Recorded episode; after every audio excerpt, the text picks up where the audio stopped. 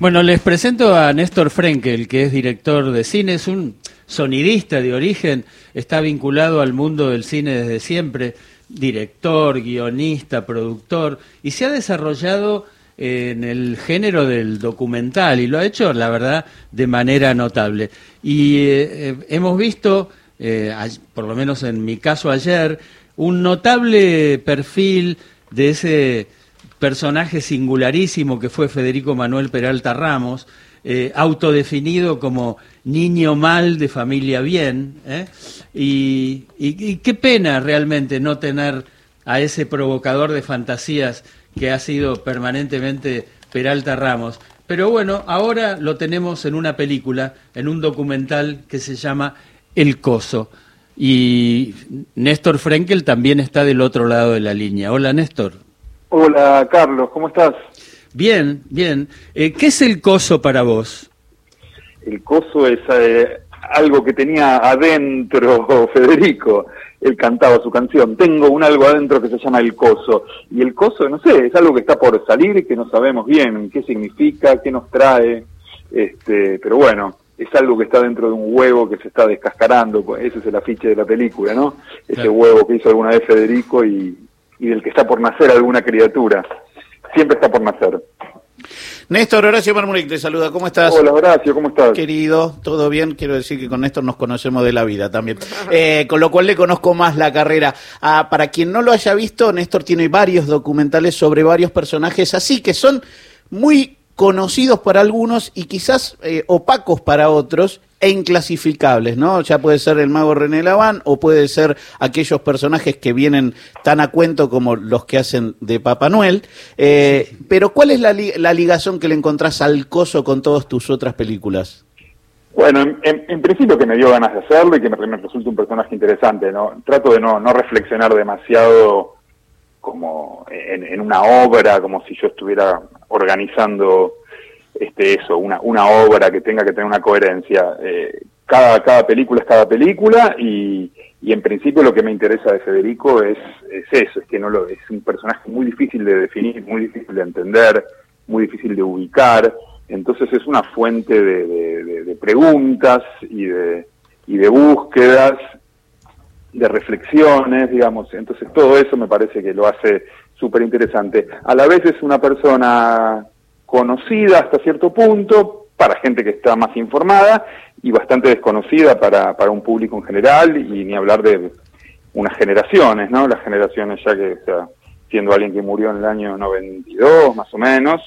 Ahí, eh, eh, Néstor, cuando estaba con Tato Bores, eh, siempre decía, le decía a Tato, hay, mira, Federico, hay toda una generación que no te conoce. Y él aceptaba eso, ¿no? Y decía, claro, por eso ahora me dedico al rock. una locura. Exactamente. Y en televisión abierta, en uno de los programas más vistos de la televisión, aparecía este señor así diciendo unas cosas que eran imposibles. Así lo conocí. no entendía lo que veía, pero era fascinante. Digo, ¿lo conociste personalmente? No, no, no, no, nunca lo. Tengo un recuerdo de haberlo visto una vez en, en la inauguración del bar El Taller, que podría, podríamos decir que fue la inauguración de Palermo. Ahí en Plaza Serrano. Claro. Palermo era un desierto y alguien puso un bar ahí. Yo eh, era un, niño preadolescente, un adolescente joven, y me acuerdo que fui, no entendí nada. Había unas, empezaban los 80, era una había una, una situación performática de unas mujeres que, que hacían licuado de banana arriba del escenario y, y, una de las personas que estaba ahí mirando y lo reconocí, que es Federico Peralta Ramos, de traje, serio, circunspecto, en un rincón, callado. Mm. Y ese fue mi único un contacto visual. Lo que más me quedó marcado, o digamos, lo conocí ahí en el programa de Tato Bores, eso fue como el, la semilla de todo eso, ¿no? Néstor, ahí hay una cosa que es muy interesante porque eh, es un personaje conocido para cierta bohemia, esta cosa del personaje en Tato que lo, digamos, lo catapulta a una fama aún más grande. Y después construir un, un relato en un país donde los archivos son maltratados, ¿cómo es? Complicadísimo, complicadísimo y sobre todo una persona que, bueno, que no fue muy popular, Así que sí, sí, sí, fue, había, había muy poco material, este, tuve bastante suerte de, conseguir así, este, videastas independientes, este, alguno que había guardado una entrevista de, de, semanario, de la noticia rebelde o semanario insólito, este, y bueno, eh, eh, conseguí a través de la familia Borenstein los, materiales de Tato, pero bueno, también fue dificilísimo, pero por suerte los tenía el Museo de Arte Moderno, este, Agresti me, cedió que los derechos para que ponga la, escena, una escena de su película, pero me dijo, yo no sé dónde están mis películas y no te, a mí no me preguntes nada, así que bueno, tuve que recurrir a, a, lo que se pudo, a alguien que la tenía en un DVD, una cosa así, digamos, todo muy, muy primitivo el, el, el, digamos, el trabajo que hay con el archivo, con la memoria. Néstor, y, y de los múltiples hallazgos que muestra porque digo, hay un montón de cosas que yo por lo menos nunca había visto y, están en el documental y eso me parece muy valioso. Pero de esos hallazgos, ¿con cuál te quedas? Digamos, ¿cuál te, te da más, más gracia o más o te sorprendió más o te a lo mejor hasta te hizo reír o o emocionar, ¿no? Por supuesto que sí, que, que, sí, que reírse y emocionarse son las, las dos cosas que más provoca provoca Federico. No, la verdad que me resulta muy valioso eh, un cassette de audio, un TDK, que ah. guardaba celosamente Julio Zapolnik. Julio Zapolnik, y que era de una conferencia que él dio, una conferencia que era, bueno, una performance. El señor llegaba, le decían, venite, le ponían un micrófono y hablaba y, improvisaba textos y cantó con la guitarra. Bueno, eso era un material que nunca había visto la luz, que nadie lo conocía, y bueno, lo, lo lo usé porque, bueno, eh, veías ahí un Federico en, en, otro registro y bueno, y muy rico, muy rico todo lo que Néstor provocaba. Sí. También este eh, es otro hallazgo, el, no, sé cómo se llama el señor, no me acuerdo ahora, el que el que pone en un en un tocadisco el disco 33 simple de de CBS, ¿no? Tengo, tengo un algo adentro que se llama un, El Coso. El Coso.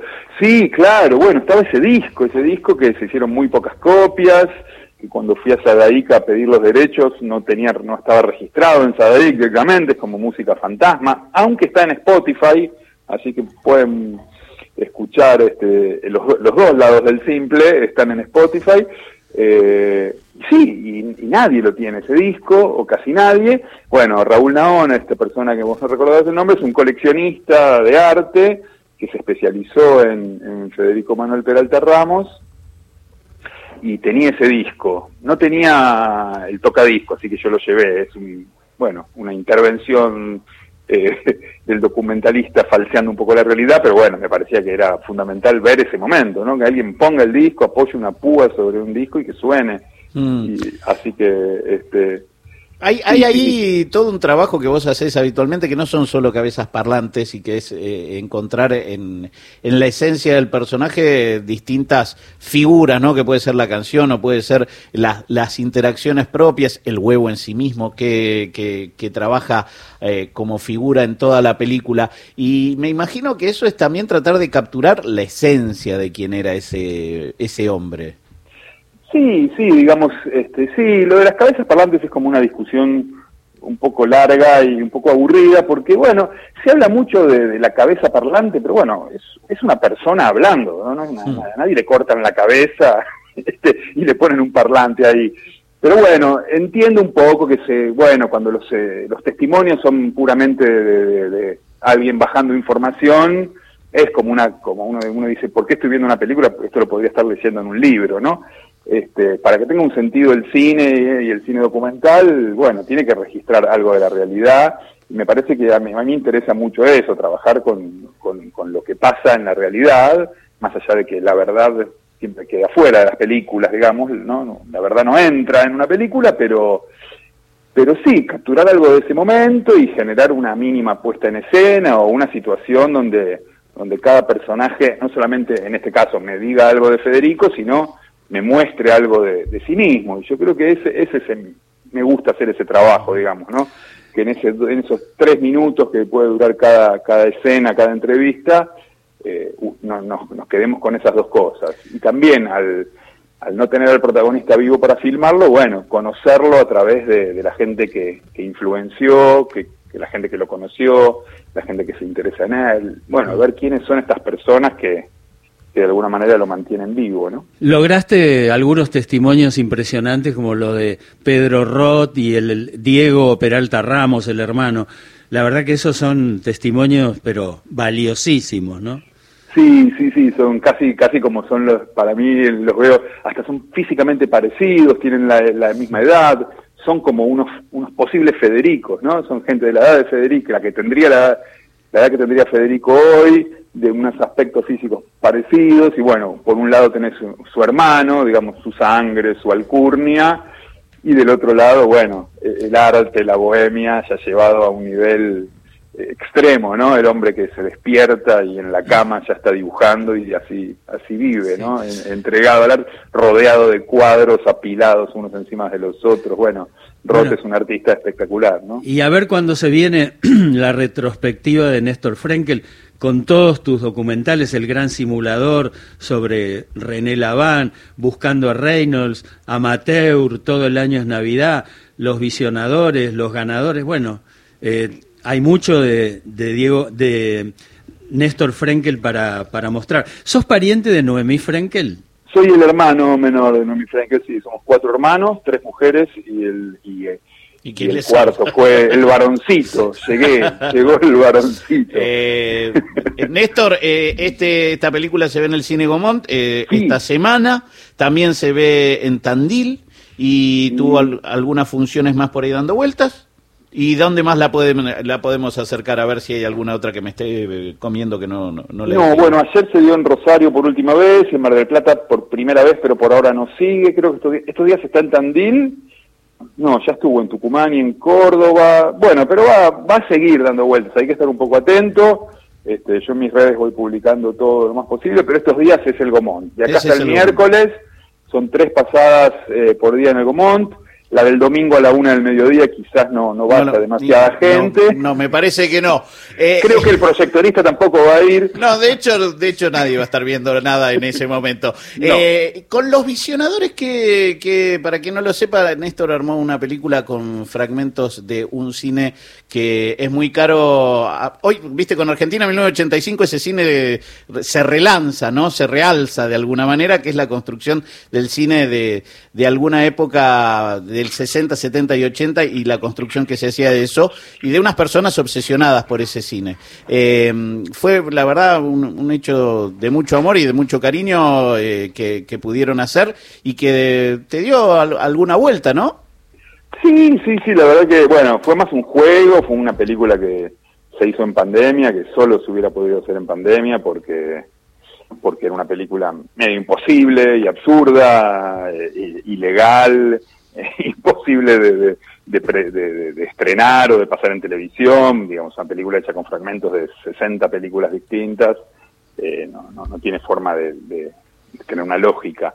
Pero bueno, la pandemia, el encierro y, las ganas de, hacer algo en ese momento me impulsaron a hacer ese, ese proyecto, a retomar ese proyecto que era imposible, y bueno, y la verdad que fue buenísimo, todas las proyecciones, cada tanto se vuelve a dar en algún centro cultural, o cosas así. Está para verse en un sitio que se llama Quinoa, quinoa.tv con K.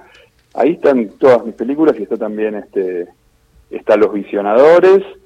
Ahí vos que hablabas de retrospectivas, bueno, cada tanto se arma en algún en alguna plataforma, ahora estuvo en un canal de cable de Chile también, una retrospectiva, cada tanto se arma, así que eso siempre está, dando vuelta. Bueno, y los visionadores, sí, sí, una alegría total. Vos algo conocés de todo. Algo de todo eso, los de arriba nos dejaron ver películas. eh, Néstor Frenkel, el director del Coso, que se ve en el Gomont, eh, menos el domingo a la una, que va a ser, eh, va por ahí, la pasan igual. Eh, gracias por este ratito con nosotros. No, por favor, gracias a ustedes y un abrazo.